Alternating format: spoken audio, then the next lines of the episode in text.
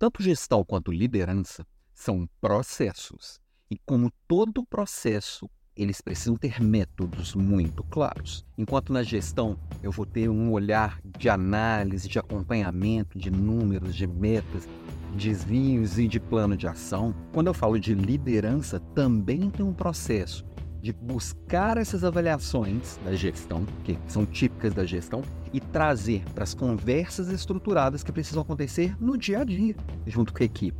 Então, são conversas estruturadas devem ter tanto elementos qualitativos quanto quantitativos. Eu preciso sim olhar para números, olhar para como as evoluções estão acontecendo, como a melhoria contínua está sendo aplicada, como os processos e os problemas são tratados, como os comportamentos previstos lá na, na cultura e na, no, no, no processo de desenvolvimento de comportamentos de soft skills como aquilo ali também está tá trazendo evolução ou não. Então, as conversas com a equipe não é bate-papo de comadre, é conversa estruturada. E ela precisa acontecer regularmente. Essas avaliações de desempenho, que muitas vezes a gente trata como se fosse um processo anual, elas precisam acontecer no dia a dia. Não tem que ficar enrolando e deixando para depois a conversa difícil que já precisa acontecer agora.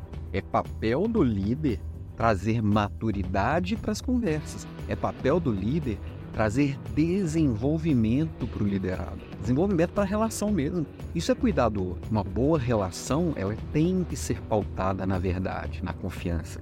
E muitas vezes o líder deixa de lado para não, não, se desgastar com a pessoa. Aquela conversa difícil ele vai adiando, vai adiando. E sabe quando você se irrita com alguém e tem aquele primeiro. Primeira coisa que alguém te incomoda e você não fala nada e você vai deixando acumular. Aí vem a pessoa incomoda com a mesma coisa, você vai deixando acumular.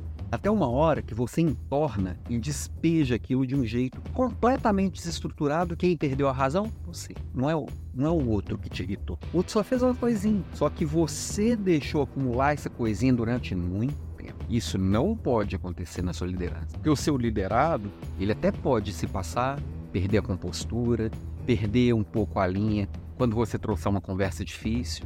A pessoa pode pular da, da, emo, da razão para emoção e perder o tom.